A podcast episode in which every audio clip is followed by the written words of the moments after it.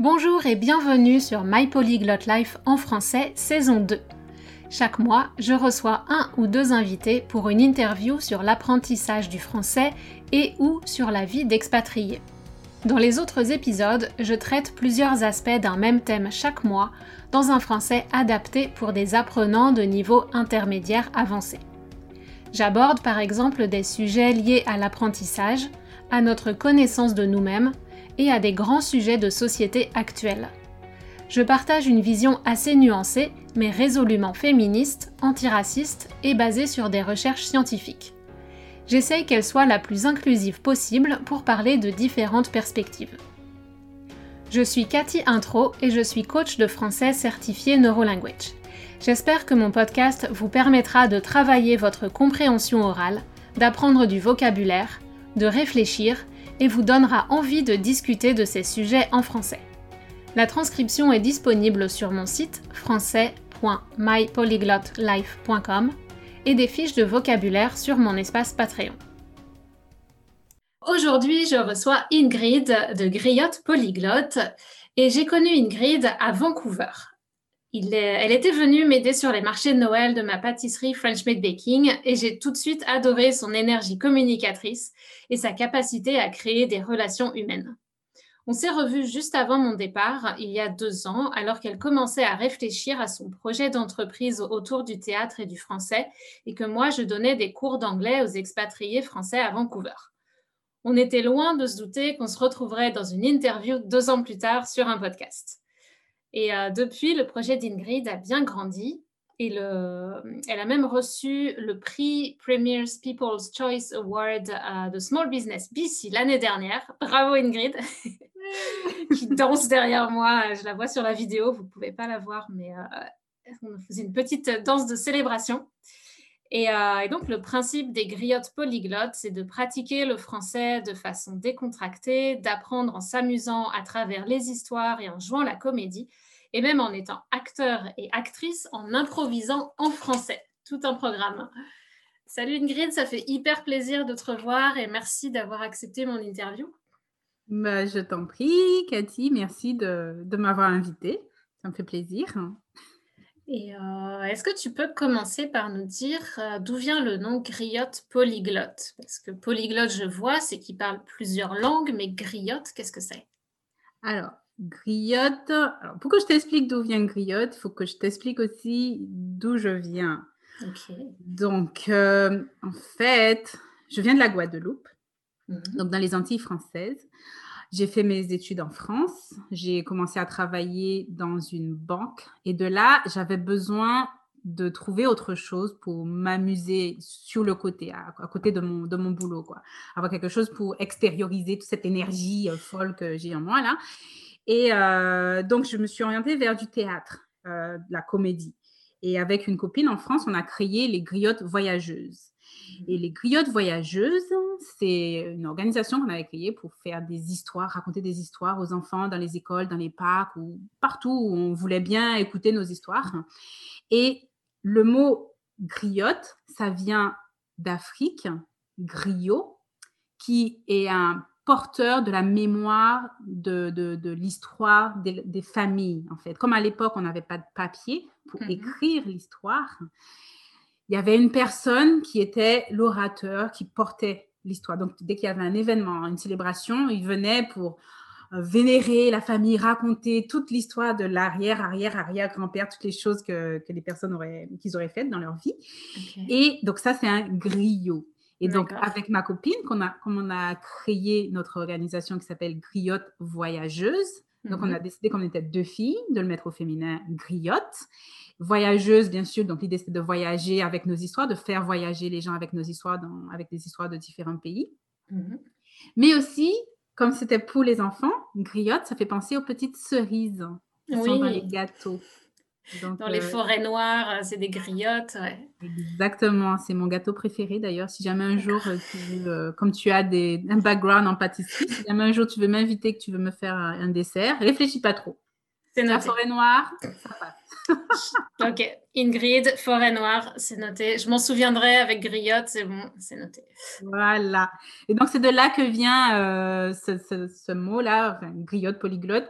Et donc, comme moi, quand je suis arrivée ici, euh, pour la petite histoire, moi, j'étais venue pour améliorer mon anglais.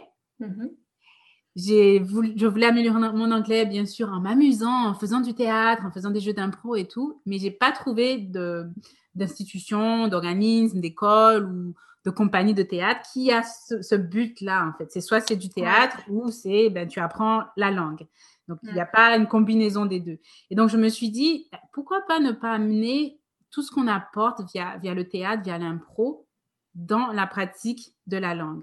Et donc, c'est de là que j'ai créé l'idée de faire griotte polyglotte. Donc, c'est parti sur l'idée de raconter des histoires, de faire raconter des histoires, griotte, polyglotte, ben, en plusieurs langues. D'accord. Et donc, euh, là, ces ateliers, ils sont en plusieurs langues ou seulement pour le français? Pour l'instant, c'est seulement pour le français. Mais mhm. à terme, j'aimerais pouvoir intégrer d'autres personnes et qu'on puisse fournir des ateliers pour apprendre l'anglais, pour apprendre l'espagnol, l'italien, le chinois, toutes les langues possibles que les gens pourraient vouloir apprendre via tout ce qui est jeu d'impro et théâtre. Mm. C'est super, mais alors là, j'imagine que tout le monde, euh, qu'il y a beaucoup de gens derrière les, écouteurs qui sont comme moi et qui se disent, mais déjà dans ma langue, aller faire de l'impro et du théâtre, j'ai peur, je suis stressée. Euh, moi, j'ai, si je dois le faire, donc en français, je vais être stressée. En français québécois, je vais être stressée aussi parce que je sais que dès que j'ouvre la bouche, je parle du français parisien, c'est pas le même vocabulaire, ça me rajoute du stress. Si je dois le faire en anglais, là j'ai la bouche sèche, j'arrive plus à dire un mot et dans une langue que je suis en train d'apprendre. Mais comment tu veux que je fasse de l'impro, Ingrid? Alors justement, c'est là où tout est la, toute la magie du truc. Parce que l'impro, c'est quoi? C'est pour s'amuser déjà, en premier lieu. Et la première chose qu'on vous apprend en, impro, c'est d'accepter la proposition de l'autre et de construire là-dessus.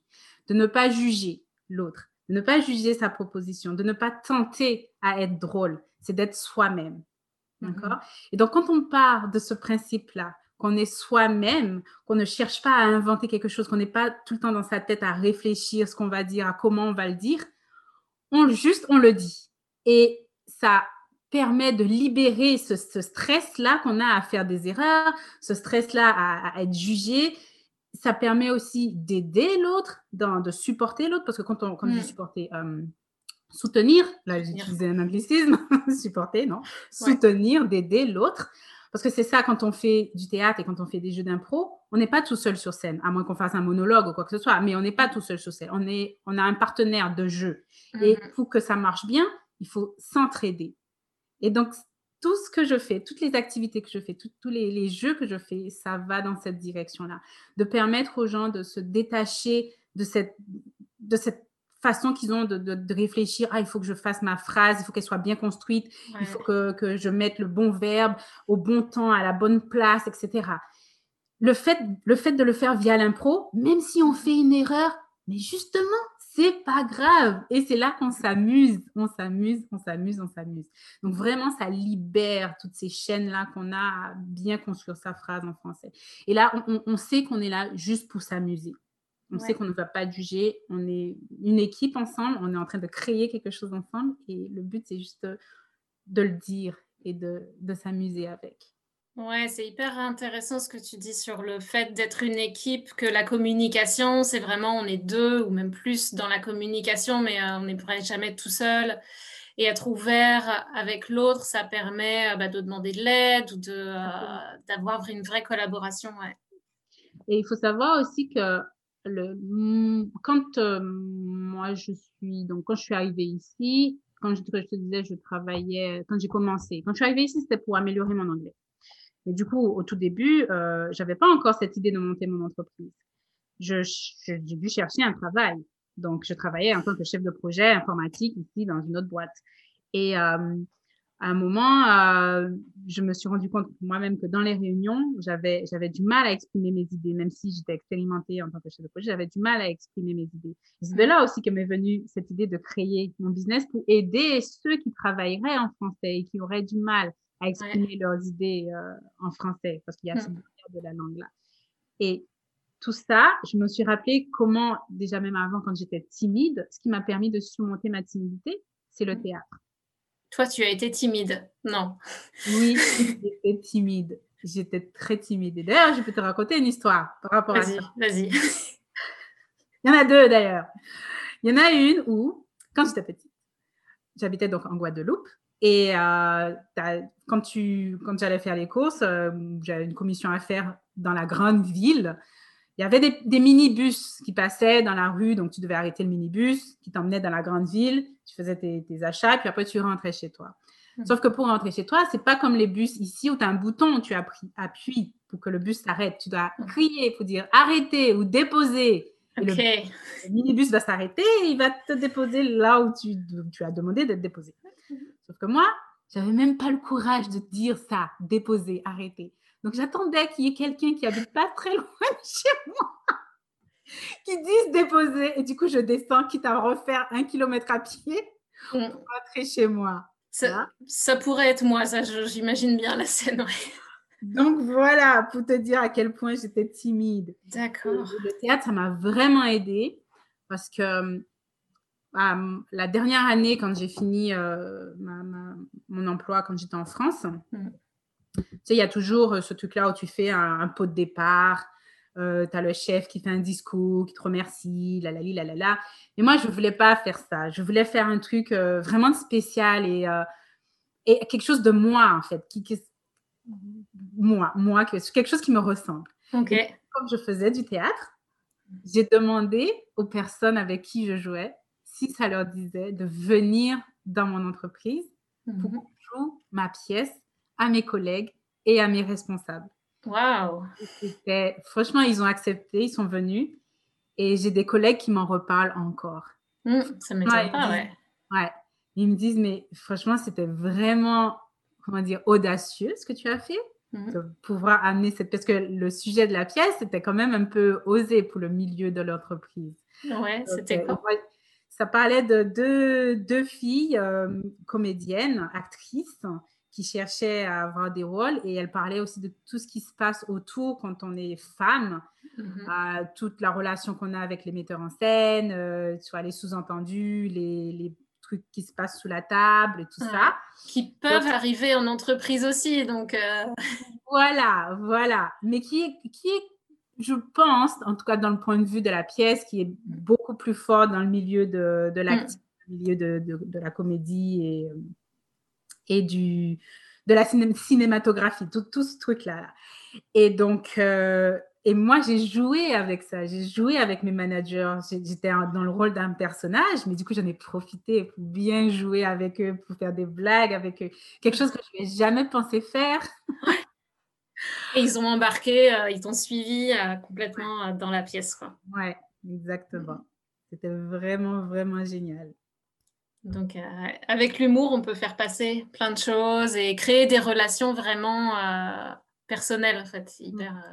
Mmh sur un plan très personnel. Euh, et donc, il ne faut pas avoir peur d'être soi-même, de donner vraiment de sa personnalité, de, euh, de notre couleur euh, intérieure, la laisser sortir en fait. Exactement, tout à fait. C'est vraiment, vraiment ce que j'essaie de faire passer par, par mes ateliers. C'est juste, on on réfléchit pas. C'est pas, pas comme si tu allais passer un, une opération, avoir une opération chirurgicale, on allait t'enlever un rein ou quoi que ce soit. C'est juste une langue. On est vraiment là pour s'amuser. La dernière fois, je leur ai utilisé comme exemple en leur disant euh, si jamais tu es en France, d'accord, et que il t'arrive quelque chose, tu dois expliquer au secours ce qui t'arrive. Tu dois le demander de l'aide.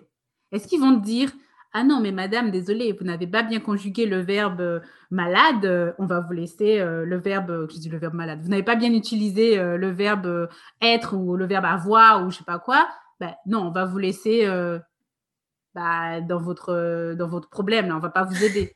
ben non, si, as réussi, si tu réussis par tes mots, par ta façon de le dire, ce qui t'arrive, bien sûr, on va, on va, on va venir t'aider, on va te porter de l'aide. Et c'est ça, le premier élément, c'est de pouvoir pouvoir s'exprimer. C'est ça, même si la phrase n'est pas bien structurée, le verbe n'est pas bien placé au bon endroit, mais c'est pas grave. Après, bien sûr, dans mes sessions, je suis là pour les corriger, pour leur apporter mm. la bonne structure, la bonne correction. Mais le premier pas, ça doit venir d'eux où ils doivent vraiment, et je, dois, je, les aide à surmonter ça. Qu'est-ce que tu connais? Quels outils tu as en français pour exprimer le maximum de tes idées? Et ça commence par ça, et après, dans les sessions de travail vraiment plus conscientes, où là, on travaille la grammaire, on t'apprend des nouvelles choses, du nouveau vocabulaire, mais il y a vraiment deux temps dans l'apprentissage. Il y a le temps d'apprendre les structures, et puis il y a le temps de parler, communiquer, aller dedans, et, euh, et puis bah, oublier qu'on est timide ou que les gens nous regardent. Parce que je me dis aussi, tu peux, tu peux prendre des, des années et des années de cours des années et des années pour pratiquer la grammaire, etc. Mais si tu l'utilises pas, mmh. ça va juste rester là dans, dans, un coin de ta tête. Et le moment venu pour toi l'utiliser, c'est là que tu vas te rendre compte que, ah, en fait, je connais tout ça, mais j'arrive pas à les mettre en phrase, j'arrive pas à faire sortir ou à même faire sortir une émotion de mmh. ça, exprimer ce que j'ai vraiment envie de dire c'est pour ça que pour moi, le théâtre, c'est vraiment un bon moyen de faire passer tout ça. Mm. Mmh ouais, c'est vrai qu'on m'a toujours dit Oh, t'es timide, tu devrais faire du théâtre. Euh. Mais en fait, j'ai jamais, jamais osé ou jamais compris l'intérêt. Et c'est seulement ces dernières années où je pense que je suis un peu plus prête, un peu plus mature pour euh, m'y aventurer. Mais, euh, mais ouais, en fait, c'est dommage d'attendre euh, toutes ces années, alors que si tu commences maintenant, eh ben, tu vas faire que progresser et c'est euh, X années de gagner à arrêter d'attendre et puis à te lancer. Quoi. Mmh exactement, c'est ça. Donc, Donc j'ai hâte de te voir dans une pièce bientôt. Euh, c'est pas un projet, mais euh, écoute, l'impro, c'était mon défi de 2020. Donc, avec le fait que tout est passé en ligne, c'était un peu plus euh, compliqué, mais j'ai quand même fait un atelier d'introduction à l'impro. Mmh. L'année prochaine, je veux continuer et euh, c'est sûr que je vais amener plus d'impro dans mes séances avec mes clients. Mmh. Et, euh, vraiment, euh, il y a des outils hyper intéressants pour, pour les, les, personnes qui apprennent les langues étrangères. Et, et c'est vrai que si tu lances des ateliers dans d'autres langues que le français, Ouais, tu me verras peut-être participer aussi. Euh. Ou alors, on va chercher quelqu'un d'autre qui fait un peu ce que tu fais, mais dans une autre langue, et puis on ira se challenger. Euh. Je te tiendrai au courant. Mm. On pourrait en parler toute la journée, toute la soirée, mais on va avancer, puis tu reviendras une autre fois.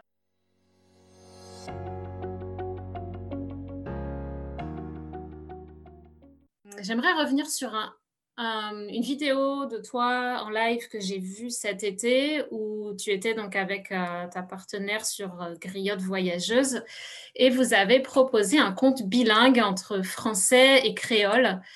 Et, c'était hyper intéressant parce que donc Julia, je crois, parlait la partie française et tu faisais la partie créole. Donc en étant française, et c'est du créole euh, français de, des Antilles françaises. Donc, euh, j'arrivais à comprendre avec le contexte, même si je connaissais pas les mots, j'arrivais avec tes gestes et avec le contexte et tout, à comprendre globalement l'histoire en créole, même sans mmh. connaître la langue. Mmh.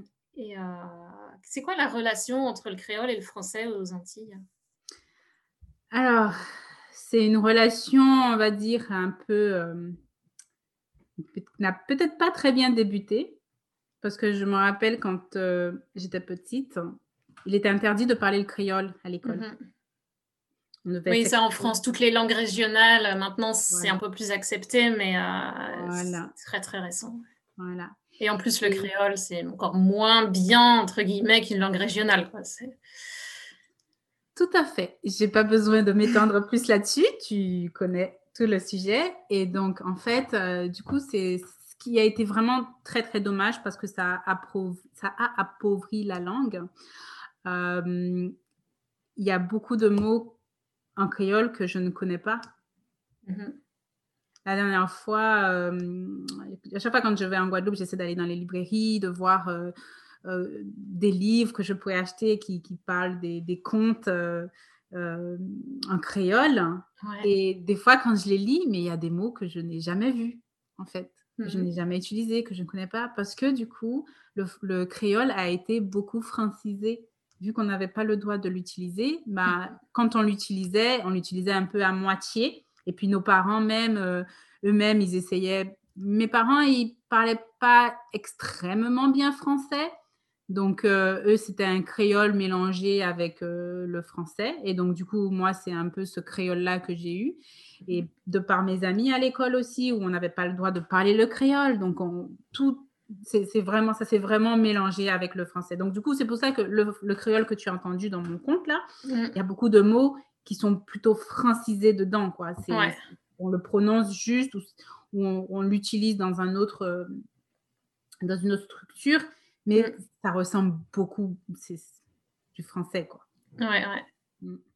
Et c'était euh, le créole, c'est une langue orale ou il y avait aussi des supports écrits? Ah, Il n'y avait pas, c'est vraiment une langue parlée. Euh, maintenant, après des années, il y a beaucoup de personnes qui se sont battues pour défendre le créole en Guadeloupe et ça, c'est très, très honorable de leur part. Maintenant, ça commence à... Enfin, il y a quelques années hein, que ça a commencé. Ils commencent à le documenter, à trouver l'orthographe définir l'orthographe des mots. Mais même le mot créole, il est écrit dans plusieurs, plusieurs façons. Ça peut être avec un C ou ça peut être avec un K. Il peut y avoir un Y dedans aussi. Wow, on ne sait pas vraiment. Moi, moi je ne sais pas comment l'écrire. Moi, je l'écris d'une certaine façon, ça dépend. Voilà, mais, mais je trouve que c'est dommage. C'est dommage. Ça, ça, le jour, ça m'a vraiment euh, frappé là. C'était vraiment, comme je te dis, une fois quand je suis allée, c'est la première fois quand, quand j'étais repartie en France que je suis retournée en Guadeloupe, que je mm. cherchais des livres de contes parce que j'avais déjà commencé de faire euh, les guillottes voyageuses avec ma copine Julia.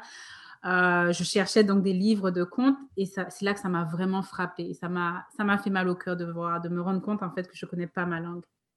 Ouais, ouais. Tu considères que c'est ta langue, ta langue maternelle, enfin la langue de tes parents, en tout cas, c'est mm. le créole. Donc, mm, et, le... et c'est vrai que quand tu parles le français, c'est comme le français de métropole, en fait. Euh. C'est le français de métropole. le français qu'on nous a appris à l'école, euh, c'est le français de métropole. C'est ce qu'on avait dans, nos livres. Euh, c'est ce qui était autorisé à l'école et pas d'autres mm. langues. Donc, mm. Et même en termes d'accent, sur certains sons, j'entends une petite pointe où je peux reconnaître les Antilles. On me dit souvent cela. Mais c'est assez rare, il n'y en a pas beaucoup en fait. Euh, donc c'est, on sent vraiment l'influence de la métropole. Euh. On me le dit souvent sous mes R, apparemment. ouais, sur je sais pas, c'est assez euh, difficile à pointer, mais il y, a quelques sons de temps en temps. Mm. Ouais. Mais ça, c'est mon oreille de prof de français qui a très acéré pour tout reconnaître. Et euh, c'était, euh, c'était du créole de.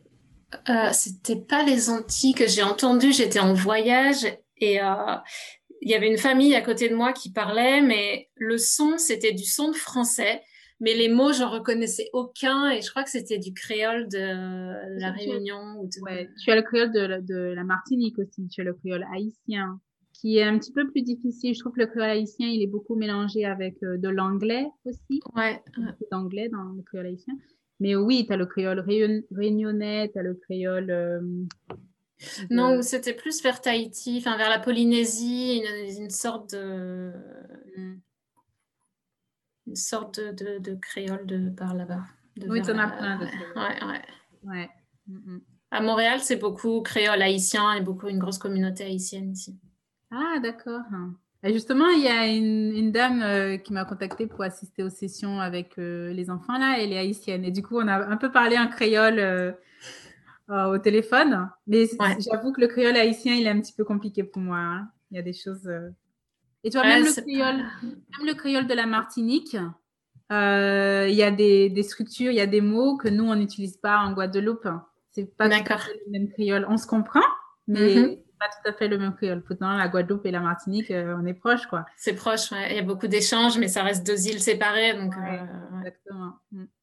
Et euh, bah, justement, tu parles des enfants, des ateliers de contes. Moi, je vois tes petits messages passer sur Facebook où tu postes les dessins des enfants, les petits masques. C'est trop mignon.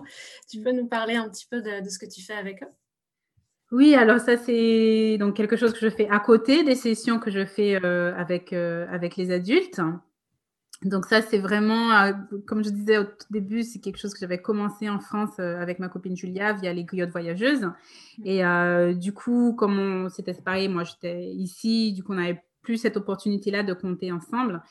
Et c'est un jour comme ça que ça m'est venu où j'avais déjà commencé, moi, de mon côté, à refaire les sessions en ligne du fait qu'on soit passé en, mode Covid, là, on était confinés.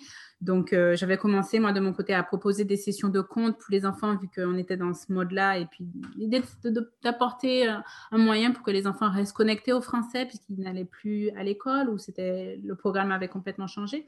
L'idée, c'était de leur apporter un moyen de rester connectés au français via des comptes et qu'on s'amuse. Et donc, je gardais ce côté-là, que ça, ça, reste des contes interactifs. Donc, l'idée, c'est que les enfants participent dans l'histoire, qu'ils ne soient pas juste passifs à écouter une histoire. Je veux qu'ils s'engagent, soit qu'ils jouent un personnage, ou même s'ils ont juste un masque et qu'ils qu fassent le bruit d'un animal, ils sont dans l'histoire, ils sont avec hmm. moi dans l'histoire. Donc, je voulais recréer ça. Et euh, donc, j'avais lancé ça. Et c'est un matin, je me suis rendu compte que, bah, comme on est en ligne, bah, je pourrais me remettre à compter avec ma copine Julia. Et donc, du coup. Euh, Paris, Vancouver, 9 heures de décalage horaire, mais euh, on on, en fait marcher, on fait fonctionner tout ça. Ah, on est des compteuses ou on n'est pas des compteuses. Hein. Ouais, ouais, Et donc, je me suis ruée sur mon téléphone. Hé, Julia On compte ensemble, on peut compter, on peut le faire en ligne, qu'est-ce que ça te dit et tout ça Mais oui, grave, quoi Et puis, genre, euh, on a commencé à s'appeler plus, plus, régulièrement, à se faire des, des zooms pour voir comment ça peut marcher, à tester les techniques, les choses qu'on pourrait faire ensemble. Euh, et puis de là, euh, bah, moi, comme j'avais déjà commencé, j'avais déjà euh, incrémenté quelque chose. Il y avait déjà un créneau qui était déjà défini, j'avais déjà quelques contacts avec des gens. Donc, on a juste continué à surfer là-dessus. On l'a mis en place, on a continué à, faire ces sessions-là. Donc, c'est tous les dimanches à 10h30, heure de, Vancouver. Et du coup, aussi, ce qu'on fait, donc ça, c'est des sessions privées. Et du coup, ce qu'on fait aussi pour amener encore plus d'échanges avec les gens, c'est euh, des Facebook Live une fois par euh, mois.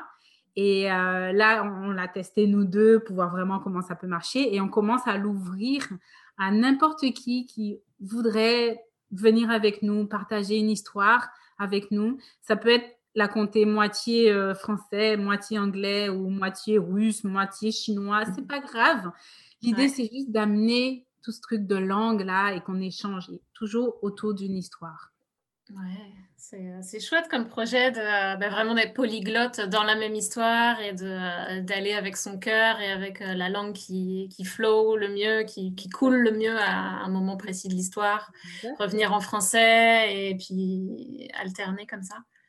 Et c'est très marrant parce que ça fait faire un, gymnastique au cerveau, là, qu'on ne se rend même pas compte qu'on aurait été capable. Je pense que toi, ça doit t'arriver. Moi, ça m'arrive souvent depuis que je suis ici. Des fois, je me surprends à réfléchir en anglais. Ou bien, je suis en train d'écrire un mail. Peut-être que juste avant, j'avais un appel en français et j'écris le mail, mais en français alors que c'est point anglophone. Je me dis, oh, oh zut, donc il faut que je.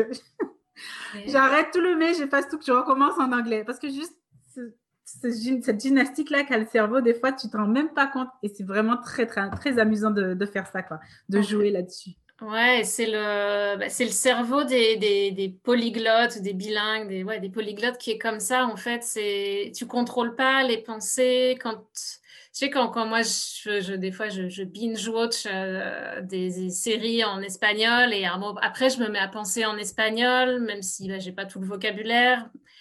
Et puis après, c'est en anglais. Quand je fais mes communications sur Instagram, parfois ça coule mieux en anglais, mais je suis, ah non, je dois parler en français parce que les gens apprennent le français et je veux qu'ils voient du français. Mais parfois, moi, j'aimerais écrire en anglais. Donc, des fois, j'écris en anglais, des fois, j'écris en français. Enfin, c'est le bordel dans le cerveau des polyglottes. Mais euh, il faut apprendre à vivre avec, en fait. Ça n'arrêtera jamais cet euh, inconfort, cette pas savoir quelle langue parler, c'est toujours. Donc, le mieux, c'est d'apprendre, euh, d'accepter aussi et puis de. Mais ça je, trouve ça, ça, génial, moi, le fait de pouvoir euh, switcher comme ça d'une langue à l'autre. Euh, je trouve mm. ça juste génial. Parce que des fois, dans une langue, moi, je suis très visuelle. Et donc, des fois, tu as des images qui te viennent quand tu as une expression qui est dans une langue et que mm-hmm, c'est pas la même, ou même quand on te l'a dit dans, dans cette langue-là. Donc, du coup, tu as une image qui te vient alors que c'est pas ça du tout, quoi. Par exemple, bah, quand on dit en, anglais, là, tu vois, les, les, expressions que je fais sur ma page Facebook, là où je mets les, mmh, Ouais, j'aime bien ce petit truc. Voilà. Tu vois, l'expression toute simple, bah, pleuvoir des cordes en mmh. français. Comme tu as l'habitude de le dire, tu réfléchis même pas. Mais quand tu dois le, le dire à un non francophone, ah, tu, tu dis, ah ouais, c'est vrai, pleuvoir des cordes, mais ça vient d'où en fait? Ou bien euh, pleuvoir des, des, chats et des, des Chats et des chiens. Des chats et des chiens, oui, je dis des chats et des pluies, n'importe quoi. Pleuvoir des chats et, des chiens. Mais tu vois, tout ça, cette petite image-là, c'est, moi, je trouve ça super drôle et j'adore. Et de me dire que je suis capable de switcher comme ça dans ma tête euh, d'une langue à une autre, je trouve ça génial. Ouais. Et c'est pour ça aussi que j'utilise ça pour aider les gens à avoir confiance en eux quand, tu, mm. quand ils parlent une langue. Je leur dis, mais déjà, Imaginez-vous, vous parlez déjà deux langues, même si vous ne maîtrisez pas encore le français, vous avez votre langue natale et vous êtes en train d'apprendre une langue, une autre langue. Il n'y a mm-hmm. pas beaucoup de gens qui, qui, ont ça. Donc, ou même le fait de voir que, moi, le fait de voir que quelqu'un apprend le français, moi, je suis déjà waouh, mais c'est clair. Donc, pas du tout les fautes que la personne fait, c'est pas grave. Pour moi, c'est vraiment le fait que déjà tu, tu es ton courage, tu es déjà, tu as, même si tu as un niveau débutant, mais tu es dans ce process-là d'apprendre une nouvelle langue. C'est un, voyage génial, quoi. Tu découvres tellement de choses. Mmh. Et tu vois, la dernière fois aussi, il y a, dans une de mes sessions, c'est une, petite anecdote là, tu sais, quand on parle des, expressions, comment on explique les choses, il y a une de mes participantes, à un moment, elle dit, euh, euh, on parlait de la pluie et elle ne savait pas comment conjuguer le verbe pleuvoir. Oui, il est difficile celui-là.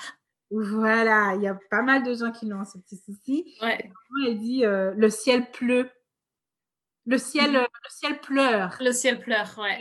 Moi, j'ai la même confusion en espagnol. Les deux verbes sont très proches et, euh, en français aussi. Et effectivement, ouais, pleuvoir, pleurer. Voilà. C'est jamais lequel est lequel. Mais tu vois, même, même, si, même si elle a fait la faute, mais c'est beau. C'est beau, c'est hyper poétique. Ouais, j'adore l'image. Exactement. Mais quand, je quand elle m'a dit ça, mais je me dis, Nathalie, mais c'est magnifique ce que tu dis. Le ciel pleure, mais c'est beau, c'est beau. Faut pas. Et, et, justement, tu vois, s'ils étaient dans leur tête en train de réfléchir, on n'aurait jamais eu ce petit moment-là de complicité. Et du coup, à chaque fois que je la revois, quand on fait nos sessions et tout, on en reparle et j'en reparle aux autres personnes. Je dis, ben, le verbe pleuvoir, nanana, petite anecdote. Il y a une personne dans mes sessions, elle a dit, le, ciel pleure. Et tout ça, et ça fait sourire et ça donne un autre moyen pour retenir les choses. Ouais. on reste dans son, dans son cerveau, toujours, mais ces petites choses-là, on, ne les a mm. pas et c'est dommage. Tu, retiens beaucoup plus quand tu as une connexion émotionnelle aux mots, au concept. C'est là que tu retiens vraiment les choses. Donc il faut encourager justement euh, toutes ces, ces, émotions connectées à la langue. Mm. C'est hyper puissant pour, pour apprendre. Et le fait d'apprendre une langue, ça ouvre ton esprit quand euh, toi, peut-être, tu n'avais jamais été anglophone, tu n'avais jamais appris une langue, tu te mets à apprendre le français. Et ben, quand un étranger va te parler en anglais, tu vas te dire Ah, ok, je vois le chemin qu'il a parcouru pour arriver où il est aujourd'hui. Ben, je vais le laisser parler, je vais lui laisser du temps, je vais l'aider. Et c'est là que se créent des vrais échanges entre, entre tout le monde. Mmh tout à fait, c'est exactement ça. On va euh, mettre un terme à, cet épisode. Peut-être il fera deux, parties. Je peux parler encore. Hein, tu reviendras. on fera un Facebook Live ou un Instagram Live. Et, tu es la bienvenue de, pour euh, nos histoires euh, sur la case à compte. Écoute, je vais me challenger et je vais penser à une histoire. Ouais. Voilà. C'est un it's a date comme on dit en anglais. Mm. Je sais pas comment on le dit en français, donc on va juste laisser ça là. Euh, Allez, on va finir sur une touche Sur une note polyglotte, c'est bon, on assume. Exactement. Merci beaucoup Ingrid. Et puis, euh, donc, je mettrai dans les liens euh, où on peut te trouver. Donc, ton site internet, c'est griotte au pluriel polyglotte avec un S aussi, de T-E-S, griottepolyglotte.com. Et puis, alors, il y aura le lien dans la description et euh, on se reverra très bientôt de toute façon euh, ici ou ailleurs. Merci beaucoup, Cathy. C'était un vrai plaisir. Voilà, si vous aimez ce podcast, n'oubliez pas de vous abonner et d'en parler autour de vous. Et je vous dis à très bientôt sur My Polyglot Life en français.